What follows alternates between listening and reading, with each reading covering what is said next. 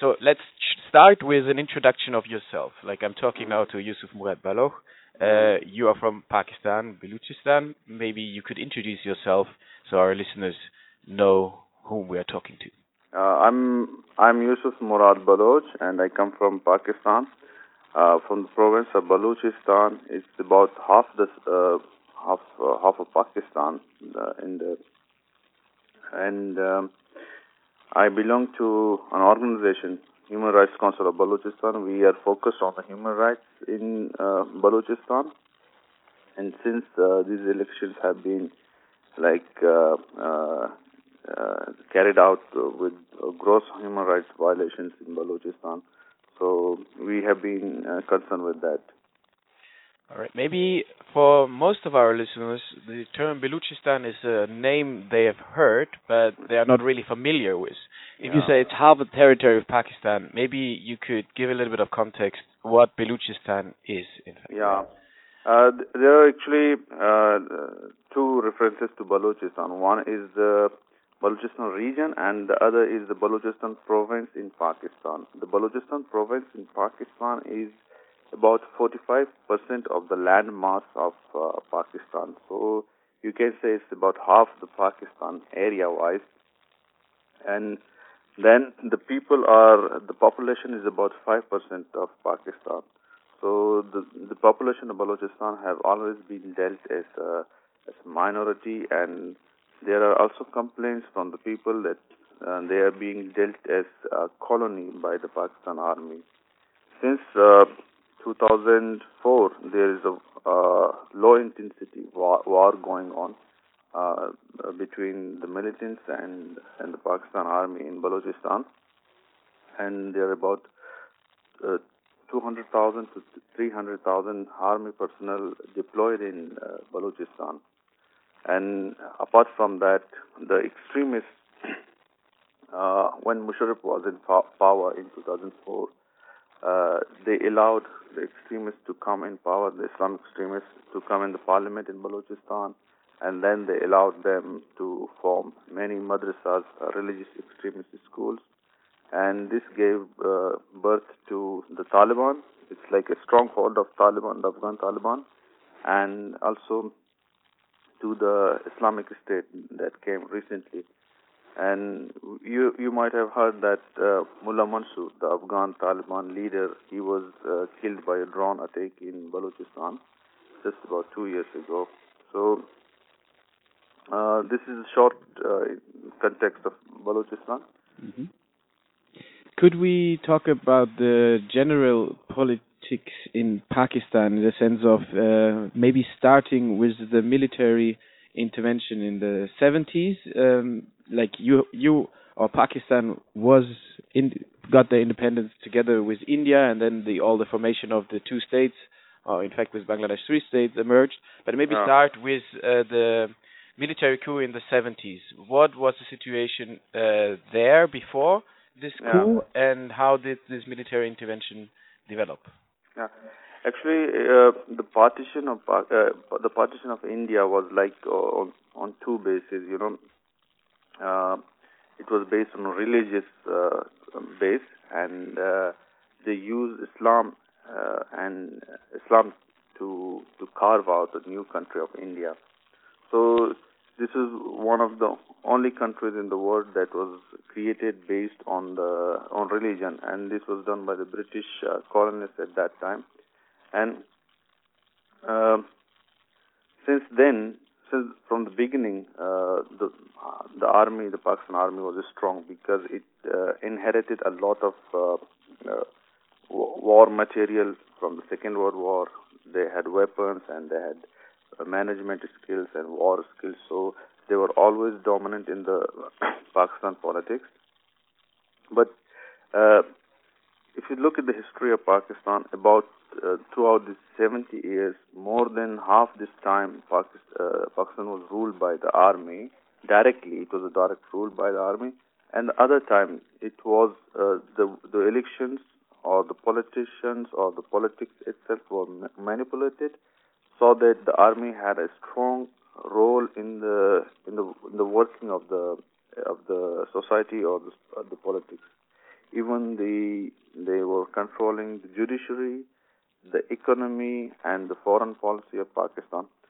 It it it has never been a time that the army has uh, you can say uh, moved out of politics or they they were just uh, there, there was never a time that they were just confined to the role of defending or uh, defending the country.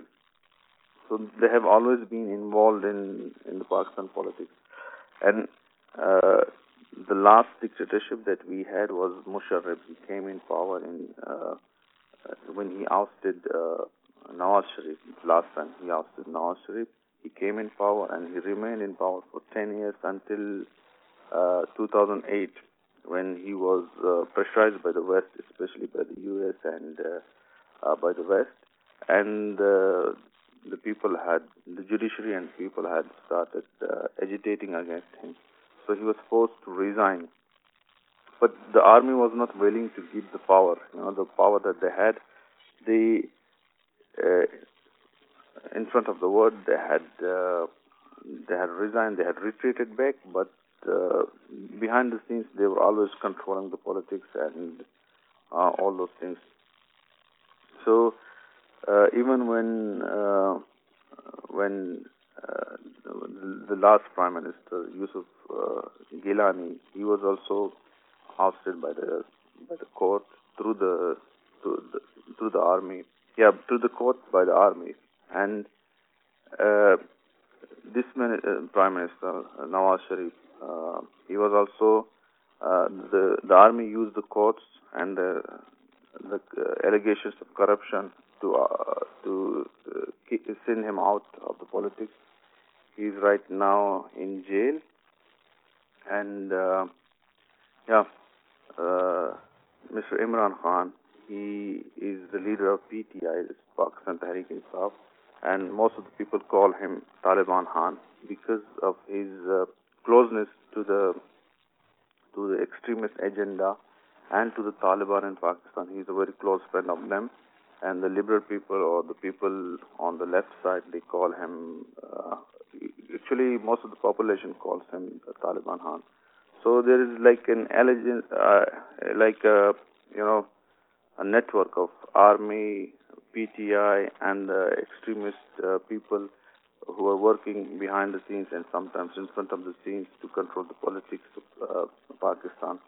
Sometimes, uh, even the foreign policies and uh, economical policies and all those things.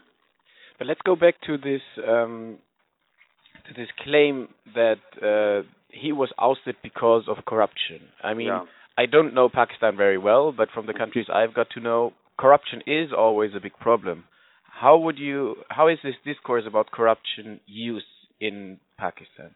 Yeah, you know, um, the Pakistan society is like uh, it's a corrupt society. Corrupt, corruption is everywhere, but uh, uh, the biggest, uh, the most corrupt organizations in Pakistan is, uh, is, are not the politicians. The politicians are corrupt, uh, but the biggest corrupt the, is the army.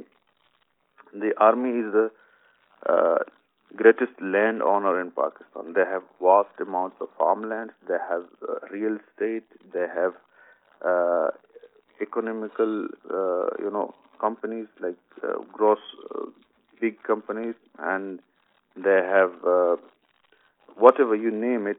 They're involved in everything, and never in the history of Pakistan, never has been an army officer or army general been, you know, uh, convicted of uh, corruption. So what they do, they they let the politicians uh, do corruption, and they use this this idea of corruption or the the blames of corruption against politicians to manip- manipulate that. So corruption as a whole is used as a manipulating uh, tool uh, against politicians. I, I, I do not uh, say that there is no corruption. There is corruption, but the army uses this corruption as a tool to to put its own agenda forward and to uh, dictate the politicians. And they are not, as they are claiming, fighting corruption when they oust the president or a prime minister in this case. Uh, because when you when you fight corruption, it should be for everyone, not for one person. And most of all, it should be for the army itself. As I told you, the biggest, the corrupt, uh, the corruptest uh, institution in Pakistan is the army. You might have seen many army generals like Musharraf, like Kayani, like uh, Rahil Sharif. These are the former army generals. They are having, uh, they're living in uh, they might be living in Europe, they might be living in USA, they might be living in Australia. They are having big uh, companies and uh, vast amount of money, billions in in dollars, and they have it in the Swiss accounts, in Dubai accounts, and all those uh, wealth is brought outside of Pakistan. And the generals who were ruling Pakistan about four years ago, or five years ago, or ten years ago, now they are living in Europe or in the West, and they have vast amount of money. Uh, if corruption was the agenda, these people would would be caught. These people would be caught by the by the court. In fact, Musharraf, he he is a known absconder from the court. He has uh, the court has ordered him to come back in Pakistan, and he did not come. He is living in Dubai, and he has property in Dubai. He has bank accounts in Dubai. He has property in Europe, and he's roaming freely in the world and he he just shows the middle finger to the court and doesn't come back. While uh, they said Nawaz Sharif is corrupt, but he willingly went back to Pakistan to face the courts. So, uh, if if it was against corruption, it could have been, uh, it should have been uh, equally like against all the corrupt people in Pakistan. But what we see over here is like uh, corruption is used, the, uh, the blames of corruptions are used to target specific uh, politicians or specific people who are against the government, against the army, or the who are against uh, the rule of the army and who stand for democracy. And even um, we have seen corruption uh, allegations being used against human rights activists. Okay and then we have seen blasphemy, uh, you know, blames used against uh, human rights activists, and all those blames come from the army offices.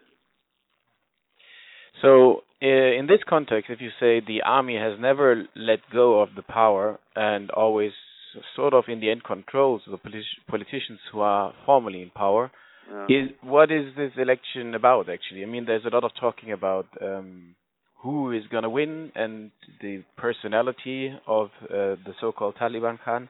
And does it actually matter who is winning now? Actually, say there there have been voices in Pakistan who say that uh, okay, if there is uh, such manipulation of elections, then why do you conduct elections? You come forward directly and rule over us. That's what this the, the the general public sometimes says. But you know, the army has to show a face, uh, like a democratic face to the West. So they cannot come directly, uh, they cannot uh, like uh, take over the control directly. So they have to show a democratic face to the West that we are uh, stabilizing democracy, we are going in a democratic way, we are uh, taking a democratic path, but behind the scenes they control everything. So See, uh, one thing, European Union is one of the biggest uh, providers of aid to Pakistan. Then USA is one of the uh, aid providers to Pakistan, and all this is tied to democracy and human rights. So if they uh, they try to come up with a with the army face, then um, these aids and these things can be even the weapon sales uh, deals and all those things can be stopped. So uh, Uh, they have this little fear, fear, so that they cannot control it directly. But the the question that you asked me, that question is also being asked by the general public. That why conduct elections and let so many people die in those bloody elections when you're controlling everything?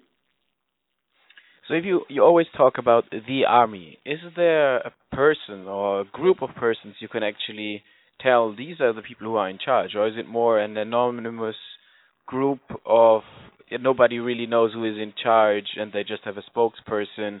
Like, could you say if you take that person out, then you have a chance to reform it, or is it not really clear who is actually in power? the people of Pakistan call it establishment. It's like uh, a network of people.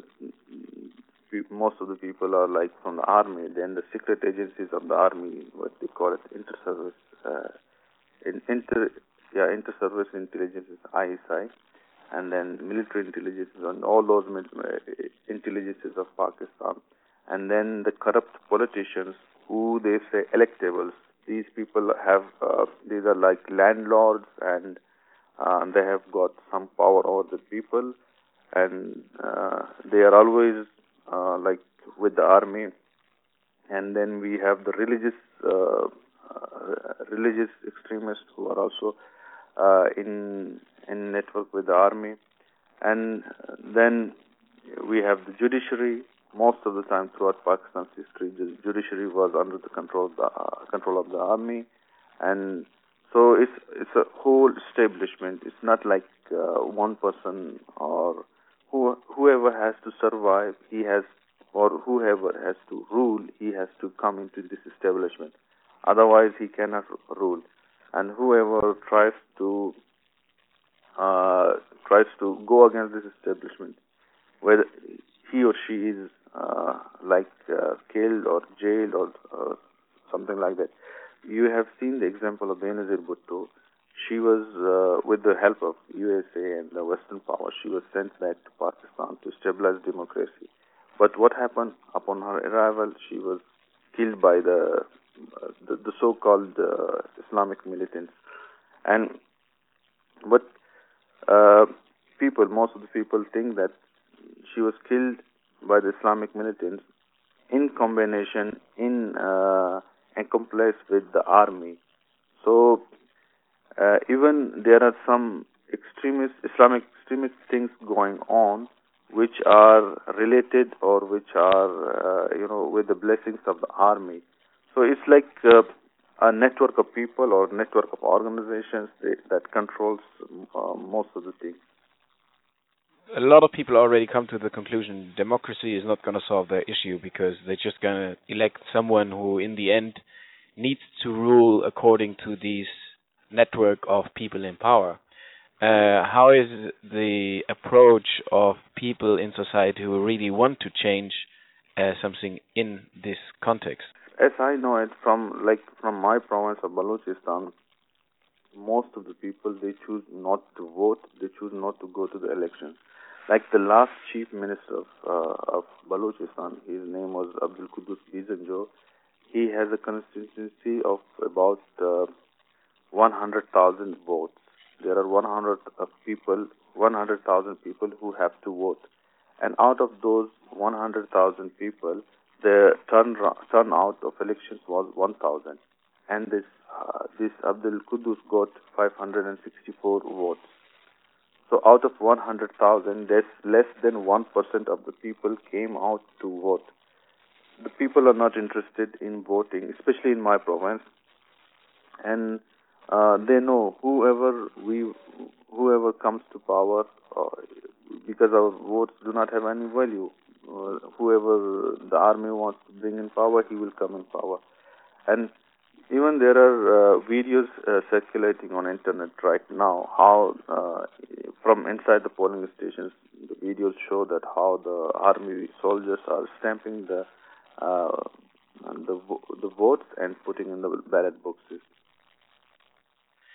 and is there um, sort of a militant movement who tries to whatever liberate specific parts of Pakistan or try to overcome the uh, the ruling in a in a militant, in a violent way?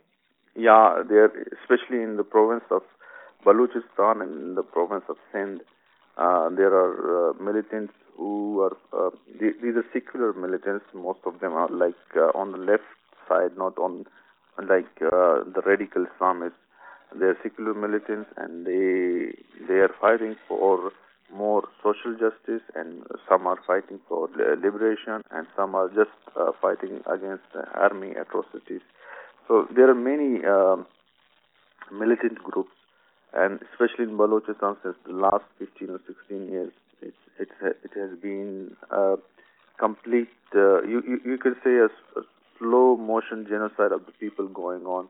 The villages have been burnt down, and uh, people. Uh, we we have records of more than uh, 40,000 people who have been enforced disappeared by the secret services. They and uh, about thousands of people who were killed and their bodies were dumped uh, on the roads. We have examples of uh, mass graves coming out. There was an area called Tutak. Uh, 162 people were uh, you know buried over there. These people were uh, enforced disappeared by the army. Only two or three people were recognized. No DNA test was done.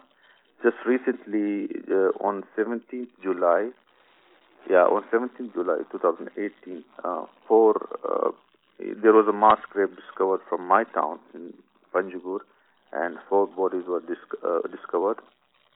And these were the people who were the activists, uh, liberation activists, or who uh, who were enforced disappeared by the army, and then they were killed and buried in the mass graves. So there is a movement going on, but we do not see uh, any international support for, for the movement because uh, the people think um, the main causes of the movement are the army atrocities, the injustices, the exploitation of the people, and uh, also the failure of uh, democracy in, in those areas. So people do not have any other option. They uh, they resort to militancy because they see militancy as the only way to, uh, you know, agitate or to to correct the things. So we have seen democracy does not really help. Voting is not uh, bringing any change. Uh, militancy is very, very um, dangerous for the people in on the field in in Balochistan in Pakistan. What do you think could be an option, like if we think about the international community? What are the expectations?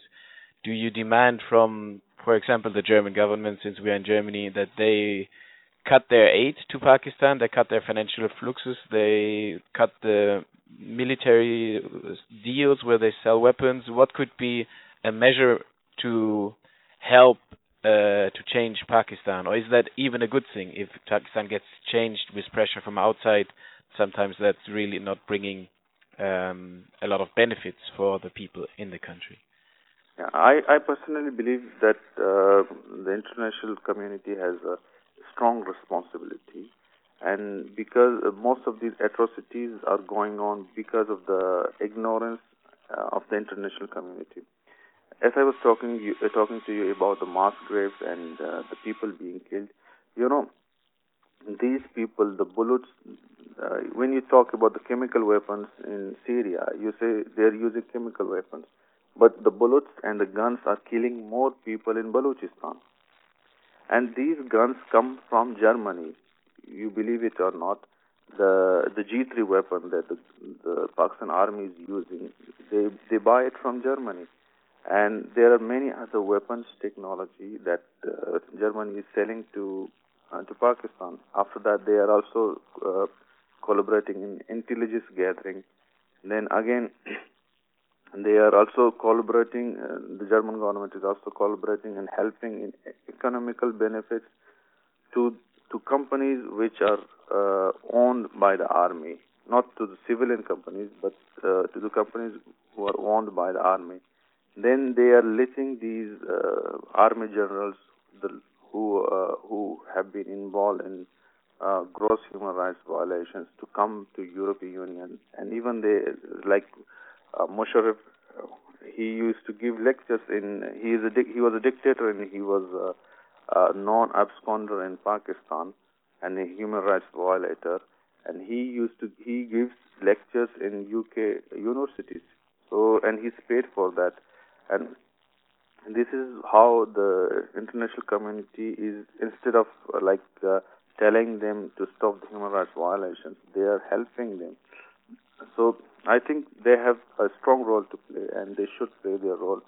Because after all uh, one when there are refugees or when there are people coming from from uh, war-torn countries in in Europe, they say we are having refugees and we are having problems with these refugees. But whatever uh, uh, for the, for a long time they're helping uh, those human rights violators to create these uh, refugees, and they will never ask this question: how these refugees are created. They will only say we are having problems with the refugees, but they will never ask the question how these refugees are created. I myself, like I'm a refugee in in Germany, I was tortured. I was uh, you know enforced disappeared during the Musharraf regime. I was tortured for two months, and then uh, I was released. I became a refugee and came here. And now I see my uh, the the very president Musharraf. He's coming here in Germany and roaming in European Union. The very person who tortured me, he's like uh, you know he's giving lectures in European countries, and I'm living here as a refugee. So the people who who do the, who do these human rights violations, they are received as heroes in European Union, and those who were the victims of these human rights violations, they are like kicked out. Okay, these are refugees. We have to kick these people out. Unless and unless unless and until you or the German government or the European Union, they do not kick out the human rights violators. They stop supporting the human rights violators then only can uh, the refugees stop coming over here.